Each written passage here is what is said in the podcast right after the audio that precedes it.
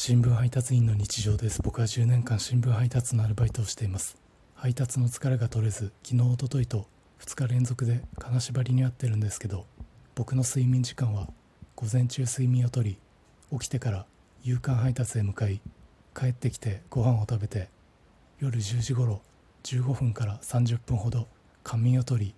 起きて朝刊配達へ向かい帰ってきて午前中これが永続的に続きます。